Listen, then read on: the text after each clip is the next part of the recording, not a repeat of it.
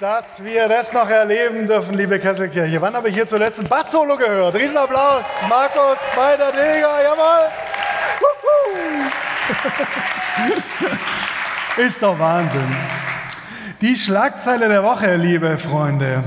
Wir heißen jetzt ja nicht mehr Baden-Württemberg, sondern wir heißen The Land, korrekt. Ihr habt es also mitbekommen, äh, diese Woche, unser Land hat eine neue Image-Kampagne. Ja, wir können jetzt nicht nur alles aus Hochdeutsch, sondern wir sind auch noch The Land. Ich muss sagen, ich feiere das Ding ja ein bisschen so schön in Gelb und Schwarz. Und man hat irgendwie als Baden-Württemberger wieder gleich so ein neues Selbstbewusstsein. Ging es dir auch so? Gell? Man, man fühlt sich gleich irgendwie so, jawohl, wir sind Schwaber. Ja, ähm, was die Werbung verstanden hat damit ist ja, es macht total was mit uns, wie wir uns sehen. Na, also das Bild, das Image, das wir so von uns haben, das macht was mit uns. Das macht was mit unseren Emotionen, mit unserem Selbstbewusstsein, mit dem, wie wir so durch die Gegend laufen. Das verändert unser Leben, wie wir uns sehen. Was wir über uns glauben, das prägt uns. Was wir über unser Umfeld glauben, prägt uns. Wie wir diese Welt sehen, prägt uns. Ich habe mir überlegt, das ist ja eigentlich auch interessant, das passiert ja bei unserem Glauben auch so, ne? also bei unserem, bei unserem Gottesbild, bei dem, wie wir so als Christinnen und Christen unterwegs sind auf dieser Welt. Ich hatte kürzlich so ein Treffen mit Gemeindegründerinnen und Gemeindegründern, da waren 30 Leute aus dem ganzen Land zusammen und wir haben uns halt so äh, drüber unterhalten, wie das gehen kann, in unserer Landeskirche was Neues anzufangen und so. Und könnt euch vorstellen, da, da geht es relativ schnell, dass man so an Strukturdebatten kommt. Ja? Also wie geht es so innerhalb von einem bestehenden Laden was Neues zu gründen und so. Und dann wurde es kurz mal ein bisschen hitzig, weil man da so gemerkt hat, okay, alle haben irgendwie dasselbe Problem, man fühlt sich irgendwie eingeschränkt und eingeengt durch das Kirchengesetz und das alles und so. Ging es ein bisschen zur Sache, wir haben so ein bisschen hin und her diskutiert. Und am Ende von dieser Diskussion meldet sich so eine junge Lady und sagt so, Leute, ich bin total traurig. Das Wort Jesus kam gerade in unserer Diskussion kein einziges Mal vor. Dann dachte ich so, oha, auf der einen Seite natürlich voll gut, gell, wenn man irgendwie Jesus verteidigt und so, wenn man sagt, wir müssen mehr über Jesus reden und so. Aber auf der anderen Seite auch, wie sieht sich jemand, die bei so einer Strukturdiskussion auf einmal so das Bedürfnis hat, aber man muss doch irgendwie wieder für Jesus Partei ergreifen. Also was hat sie für ein Gottesbild? Was hat sie für ein Bild von sich selber? Und was macht es dann mit ihr in ihrem Alltag oder in so einer Runde? Ich möchte mal fragen, wie siehst du dich heute eigentlich? Oder wie siehst du diese Welt oder deinen Gott heute so eigentlich? Ist es jemand, den man verteidigen muss? Unsere Predigtreihe hier in der Kesselkirche heißt schon die letzten Wochen Reich Gottes. Das Beste kommt noch, oder? Und heute habe ich einen richtig coolen Reich Gottes Bibeltext für euch mitgebracht, den natürlich das Predigteam ausgesucht hat und mit dem ich mich jetzt äh, eine Weile rumschlagen musste. Der Bibeltext von heute kommt aus äh, dem Lukasevangelium, da aus dem 19. Kapitel die Verse 11 bis 26. Und der Walle hat es ja vorher schon ein bisschen angeteasert. Die Überschrift heißt da die anvertrauten Pfunde. Jetzt denken wir nicht so unbedingt an die anvertrauten Pfunde, die wir so äh, mitbringen, sondern es geht tatsächlich irgendwie um Kohle, vielleicht auch ein bisschen das, was uns geschenkt wurde, vielleicht auch Talente, werden wir sehen. Äh, ich lese heute den Text mal aus der Hoffnung für alle Version vor. Ähm, da heißt es folgendermaßen. Die Leute hörten Jesus aufmerksam zu. Sie meinten, Gottes Reich würde unmittelbar anbrechen, sobald Jesus in Jerusalem eintraf. Darum erzählt er ihnen noch ein Gleichnis. Gleichnis heißt jetzt in dem Fall hier, er erzählt eine Beispielgeschichte, eine Parabel sagt man dazu auch. Und die fängt so an. Ein Fürst trat eine weite Reise an, um sich zum König über sein Volk krönen zu lassen. Dann sollte er wieder in sein Land zurückkehren. Bevor er abreiste, rief er zehn seiner Verwalter zu sich, gab jedem ein Pfund Silberstücke und sagte, setzt dieses Geld gewinnbringend ein, bis ich zurückkomme. Ein Pfund Silberstücke, äh, übrigens, in der anderen Übersetzung steht Mine. In anderen äh, Übersetzungen steht einfach äh, nur ein anderer Geldbetrag. Ja, auf jeden Fall geht es um ein griechisches äh, Geldgewicht. Äh, Silbermine, 100 Drachmen habe ich nachgelesen, war das ungefähr. Und damit wir es uns einigermaßen vorstellen können, 100 Drachmen waren 100 Tageslöhne. Also ein normaler Arbeiter hat so eine Drachme pro Tag verdient. 100 Drachmen waren also 100 Arbeitstage voll mit Kohle. Für dich umgerechnet bei 20 Arbeitstagen pro Monat fünf Monatsgehälter. Okay, stell dir mal vor, dein Lohnzettel kommt so, das mal fünf.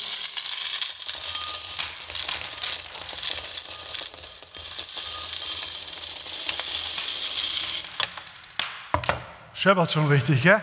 Fünf Monatsgehälter vertraut also dieser äh, Fürst, der dann König werden sollte. Spider, du müsstest dich doch mit, mit Kohle auskennen, ehrlich gesagt. Ja, danke auf jeden Fall fürs Wiedereinsammeln. Fünf Monatsgehälter schüttet quasi der Fürst an zehn seiner Verwalter aus. Merkt euch dieses Geräusch, okay? Er wurde gekrönt und kam als König in sein Land zurück. Er befahl die Diener zu sich, denen er das Geld gegeben hatte, und wollte wissen, welchen Gewinn sie damit erzielt hatten. Der erste kam und berichtete, Herr, ich konnte mit deinem Geld das Zehnfache als Gewinn erwirtschaften. Ausgezeichnet, rief der König. Du bist ein tüchtiger Verwalter. Du bist in dieser kleinen Aufgabe treu gewesen. Darum vertraue ich dir die Verwaltung von zehn Städten an. Darauf trat der nächste Mann vor und berichtete, Herr, ich konnte mit deinem Pfund Silberstücke das Fünffache hinzuverdienen. Gut, antwortete sein Herr, du wirst Verwalter von fünf Städten. Nun trat ein anderer Diener vor und sagte, Herr, hier hast du dein Geld zurück. Ich habe es in ein Tuch eingewickelt und aufbewahrt. Ich fürchte dich als strengen Herrn, denn du nimmst, was dir nicht gehört, und du erntest, was andere gesät haben. Da rief der König zornig, du richtest dich mit deinen eigenen Worten, du böser Verwalter. Wenn du schon der Meinung bist, dass ich ein strenger Herr bin, dass ich nehme, was mir nicht gehört und ernte, was andere gesät haben, warum? Warum hast du mein Geld dann nicht einfach zur Bank gebracht? Dann hätte ich immer noch Zinsen dafür verlangen können. Er forderte die Umstehenden auf, nehmt ihm das Geld weg und gebt es dem, der zehn Pfund Silberstücke erwirtschaftet hat. Aber Herr, widersprachen seine Leute, der hat doch schon genug. Da erwiderte der König, eins ist sicher, wer viel hat, der bekommt noch mehr dazu. Wer aber nichts hat, dem wird selbst noch das wenige, das er hat, genommen. Wieder mal ein wunderbarer Bibeltext, ja, Leute richtig ermutigend, so am Sonntagmorgen für uns alle. Es geht um Gericht, es geht um Wegnehmen, es geht um einen strengen König, der zurückkehrt und dann den, der nichts gemacht hat, bestraft und so. Und es geht natürlich auch ein bisschen um die Frage, ist das Reich Gottes eigentlich wie ein Aktienhandel? Das steckt da ein bisschen hier so drin, mach was aus der Kohle. Ist das Reich Gottes ein Erfolgsding? Geht es darum, dass wir Gewinn machen?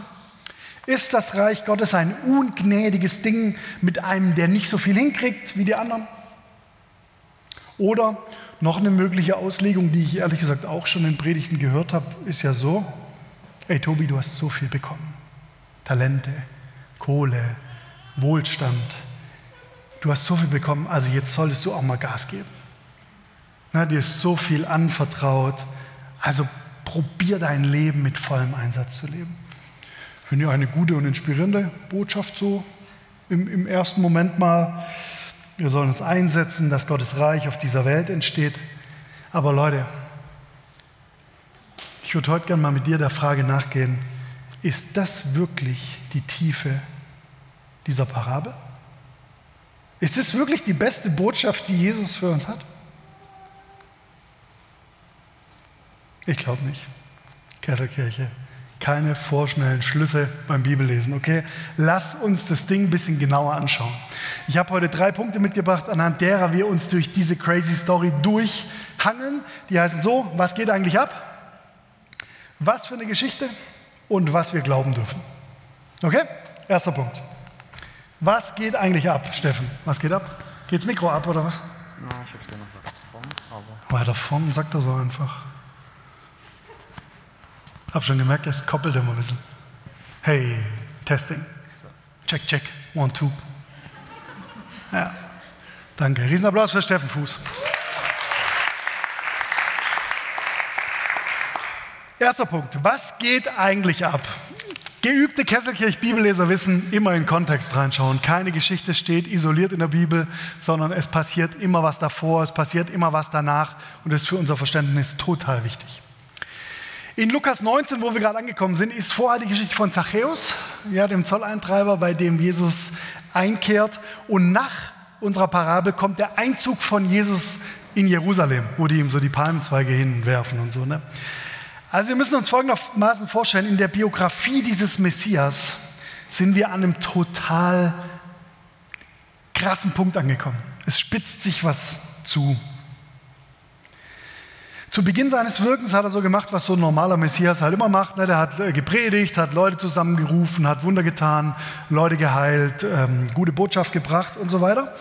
Und ich glaube, auf dem Weg von Jesus hatten seine Jünger jetzt mittlerweile so eine Erwartung entwickelt. Ey, dieser Typ, der wird jetzt bald König und Herrscher. Der wird uns von den Römern befreien. Äh, das, das wird eine riesen Erfolgsstory, die da jetzt gleich kommt. Aber Jesus weiß, es kommt alles anders.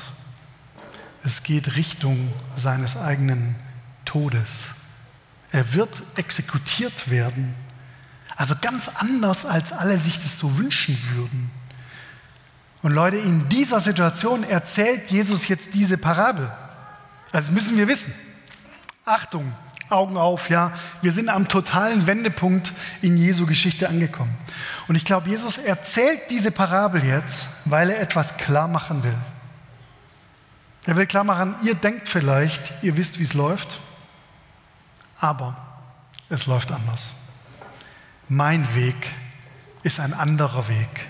Mein Reich ist ein anderes Reich. Mein Bild vom Leben und von Gott ist anders als das, was ihr vielleicht noch habt. Also was ist der Clou dieser Parabel? Ich glaube, wir müssen ja erstmal ein paar Dinge zur Seite räumen, bevor wir zur eigentlichen Kernaussage dieses Abschnitts durchdringen. Deswegen zweiter Punkt. Was für eine Geschichte. Was für eine Geschichte. Mit was geht die nochmal los, die Geschichte? Mit Wohlwollen des Königs. Also anders gesagt, mit Geldregen. Ja. Was diese Geschichte überhaupt in Gang bringt, ist dieses Geräusch.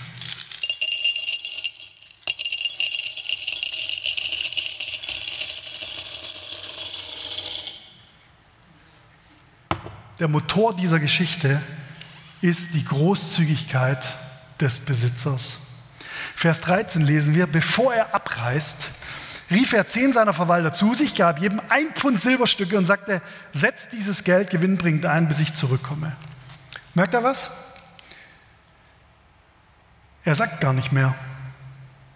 Keine Regeln, keine genauen Anweisungen, keine Aktientipps, keine Verbote. Das Wohlwollen des Königs ist der Motor dieser ganzen Geschichte, seine Großzügigkeit, dass er seine Verwalter an seinem Reichtum beteiligt. Und was steckt da noch drin? Ein richtig fettes Risiko.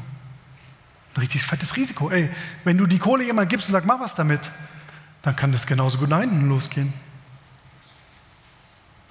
Dann verkrümelt sich ja der Fürst, gell, geht in ein anderes Land. Und bei seiner Rückkehr dann, also erstmal Abwesenheit vom Fürst, ja. Und bei seiner Rückkehr dann, als er König wurde, gibt es zwei Jungs, die es anscheinend gut gemacht haben. Ja, die, die was damit erwirtschaftet haben. Und einer, über den sich der König ärgert, man könnte sogar sagen, das ist nicht nur Ärger, sondern wir lesen da eine richtige Wut oder eigentlich auch ein Zorn des Königs raus. Dieser dritte Typ, der gibt ihm sein Geld genauso zurück, also eins zu eins, weil das, solange der König weg war, in einem Tuch aufbewahrt hatte. Und dann lesen wir da in Vers 22, da rief der König zornig, du richtest dich mit deinen eigenen Worten, du böser Verwalter. Wenn du schon, wenn du schon der Meinung bist, dass ich ein strenger Herr bin, dass ich nehme, was mir nicht gehört und ernte, was andere gesät haben. Warum hast du mein Geld da nicht zur Bank gebracht? Dann hätte ich immer noch Zinsen dafür verlangen können. Ey, was macht eigentlich den König so zornig? Was löst diese Wut in ihm aus? Weil wir können auch sagen, come on, Gott, sei mal ein bisschen gnädig, ey. Der hat wenigstens keinen Verlust gemacht, ja. Der hat es wenigstens nicht verzockt. Pass mal auf, ich glaube, es geht um was ganz anderes. Lies mit mir mal die Verse 20 und 21. Hör mal genau zu, was der Diener sagt, als er auf diesen König trifft. Nun trat ein anderer Diener vor und sagte, Herr, hier hast du dein Geld zurück. Ich habe es in ein Tuch eingewickelt und aufbewahrt. Ich fürchte dich als strengen Herrn, denn du nimmst, was dir nicht gehört, und du erntest, was andere gesät haben. What? Woher hat er denn das? Er fürchtet den König als strengen Herrn. Woher kommt das? Woher kommt diese Idee vom König als strengen Herrn? Woher kommt diese Vorstellung? Also das steht ja nirgendwo in der Parabel, dass der, dass der König streng sein soll. Versteht ihr? Was den König kränkt, ist, wie Typ Nummer drei den König sieht. Was den König kränkt, ist, wie Typ Nummer drei den König sieht. Was den Zorn hervorruft, ist dieses schräge Bild vom König, das Typ Nummer drei hat. Ist Gott wirklich nur ein weiterer strenger Vorgesetzter, der von uns Dinge verlangt, so wie bei uns in unserem Job?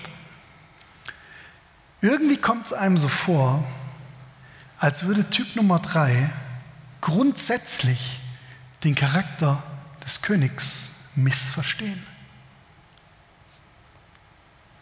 Ich habe in meiner Vorbereitung an der Stelle in einem Kommentar einen richtig crazy Satz gelesen, der hat mich die letzten Tage nicht losgelassen und mir aufgeschrieben. Da schreibt der Kommentator über diese Bibelstelle, in einem gewissen Sinn hat jeder den Gott, den er verdient oder den zu haben er beschließt.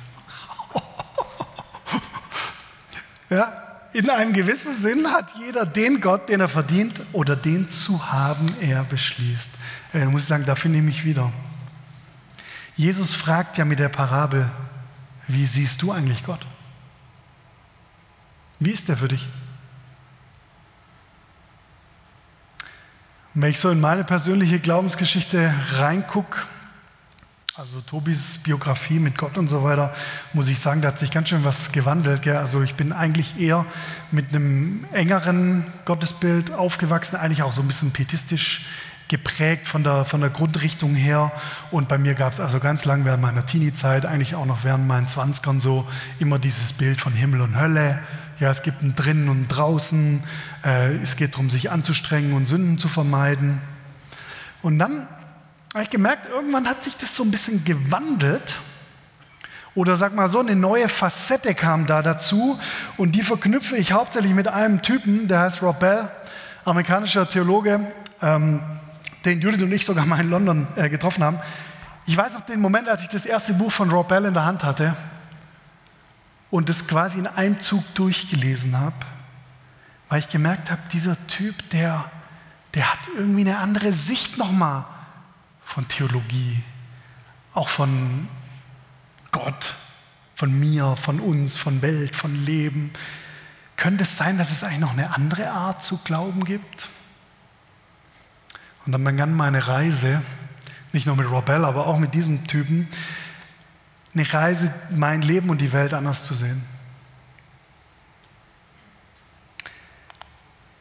Was denkst du eigentlich über dieses Leben und über Gott? Wie siehst du den? Ist das Leben für dich eher so ein Test, den es zu bestehen gilt? Oder ist es eher ein Abenteuer, zu dem wir eingeladen sind? Ist das Leben eher so eine Dunkelheit, durch die wir durchdringen müssen? Oder ist es grundsätzlich Licht, in das sich Schatten mischen, die zeitweilig sind?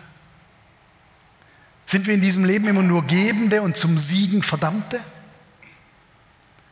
Oder sind wir Empfangende und Gehaltene und Getröstete, die mitmachen dürfen? Wo sagst du eigentlich so zu Gott, ich fürchte dich als strengen Herrn? Würden wir natürlich nie laut sagen, ne? aber in unserem Herzen steckt es drinne, dass wir das nicht loswerden, dieses Bild vom strengen Richtergott. Was musst du eigentlich vielleicht erstmal aus dem Weg räumen? Vielleicht von deiner Prägung, wie du aufgewachsen bist in deiner Familie. Vielleicht eine theologische Prägung, die du irgendwo mitbekommen hast durch eine Schule oder durch Menschen. Vielleicht auch deine Gemeindegeschichte, die dich geprägt hat. Vielleicht auch dein Schicksal, das dieses Gottesbild in dir hervorruft. Was musst du aus dem Weg räumen, um zu einem vertrauensvollen Gottesbild durchzudringen? Ich glaube, die Parabel heute aus Lukas 19, die ist eine riesengroße Einladung an uns. Die ist eine Einladung an uns, das Leben anders zu sehen. Richard Raw, amerikanischer Franziskanermönch, schreibt mal so, Your image of God creates you. This is why it is so important that we see God as loving and benevolent. Dein Bild von Gott prägt dich. Und deshalb ist es so wichtig, dass wir Gott als liebevoll und wohlwollend begreifen.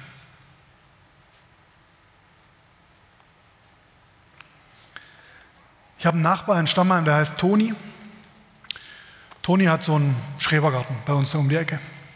Und Toni fährt auf seinem Weg von sich zu Hause, also vom Haus neben uns, immer an unserem Haus vorbei mit dem Fahrrad äh, zum Schrebergarten. Und irgendwie scheint es Toni Spaß zu machen, uns immer mal wieder Produkte aus seinem Garten vor die Tür zu legen. Wir hatten schon Bohnen, wir hatten schon Gurken, wir hatten schon Tomaten, die wir einfach immer vor unserer Haustür fanden. Und äh, ich habe einmal Toni gesehen, als er dann mit seinem Fahrrad weiterfährt, nur noch so hochgeguckt und gegrinst und sich gefreut, dass wir jetzt wieder ein schönes Natur-Bio-Produkt aus seinem Schrebergarten bei uns vor der Tür haben.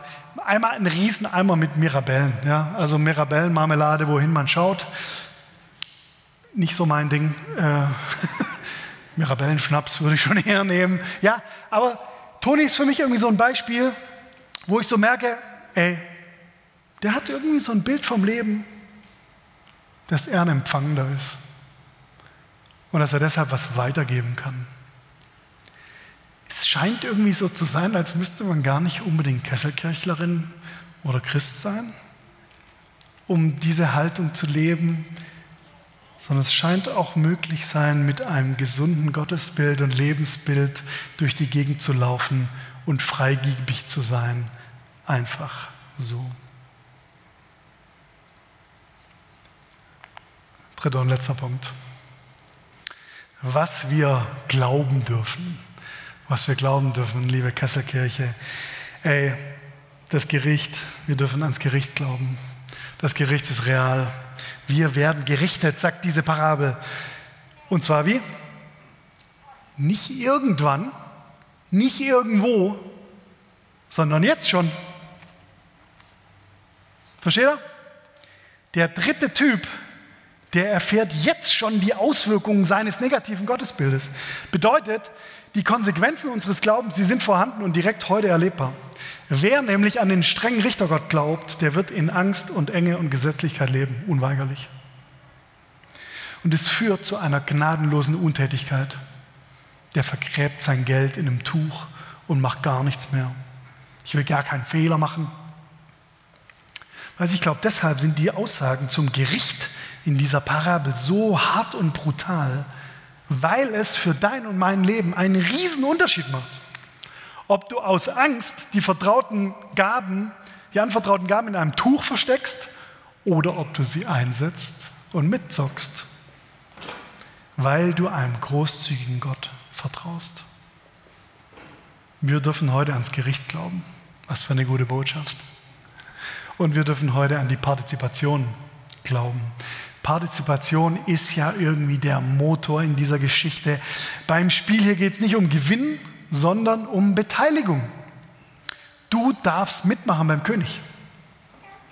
Sieh dich als Beschenkte und Beschenkter. Sieh dich als mit Gnade überhäufte und überhäufter. Und wenn du dich so siehst, dann wird es automatisch dich dazu bringen, dich einzusetzen für eine Welt, in der dieser gütige König regiert. Und wir dürfen an die Abwesenheit glauben, ist ja auch interessant. Ne? Alles Entscheidende in dieser Parabel passiert, während der König weg ist. Ne? Dann ist die Kohle da, geht weg und dann müssen die damit irgendwas machen, dann kommt er wieder zurück. Jesus möchte seine Nachfolgerinnen darauf vorbereiten, dass es eine Zeit gibt, in der sie ihn nicht leibhaftig sehen und anfassen können. Das kennen wir, ne? Der König ist weg, aber seine Effekte sind da und spürbar. Wie nennt sich das, was wir in dieser Zeit erleben? Glaube. Das nennt sich Glaube. Glaube ist die Gegenwart Gottes in seiner Abwesenheit. Also werden die Diener vertrauen? Was werden sie in dieser Abwesenheit tun? Wir sind eingeladen, diese alternative Sicht über uns, die Welt und Gott jetzt schon einzuüben. Wir sind Beschenkte eines überaus gütigen Gottes. Ey, jeder Atemzug ein Geschenk, jede Sekunde ein Geschenk, jeder Espresso ein Geschenk. Und deshalb können wir verschenken, auch wenn wir ihn vielleicht gerade nicht sehen. Haben wir überlegt, was, was können wir jetzt praktisch mitnehmen für diese Woche, so Praxisimpuls-mäßig, ja, äh, was steckt in dieser Geschichte für einen Praxisimpuls drin? Ich glaube, da steckt die spirituelle Übung des Verschenkens drin. Ich weiß nicht, ob ihr die kennt, ja, ähm, so eine Übung, wo wir einfach mal was weitergeben, wo wir einfach mal was weggeben, wo wir einfach mal vielleicht was Schönes jemand anderem zugutekommen lassen. Was wartet denn auf dich in dieser Woche? Wo könntest du das mal einüben?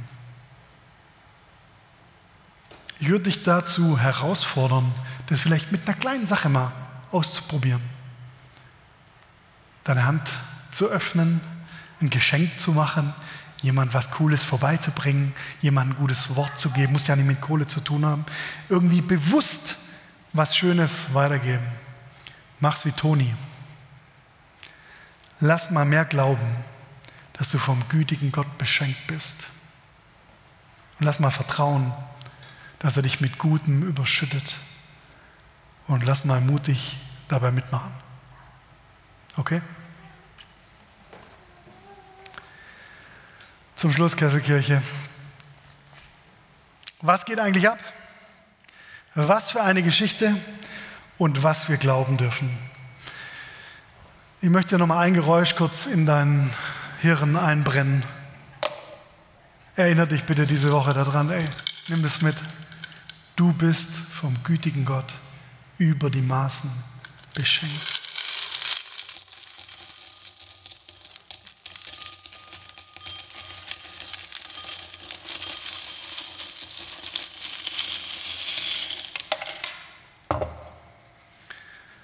Also diese Welt, diese Welt braucht mehr Menschen, die sich so sehen, als Empfangende der unglaublich überwältigenden Güte Gottes. Und die deshalb dabei mithelfen, dass Gottes Wirklichkeit voll zum Durchbruch kommt. In deinem Herzen, in der Kesselkirche, in unserer Kessel City Stuttgart, in the Land und auch im ganzen Universum. Also sei so jemand. Sei so jemand. Amen.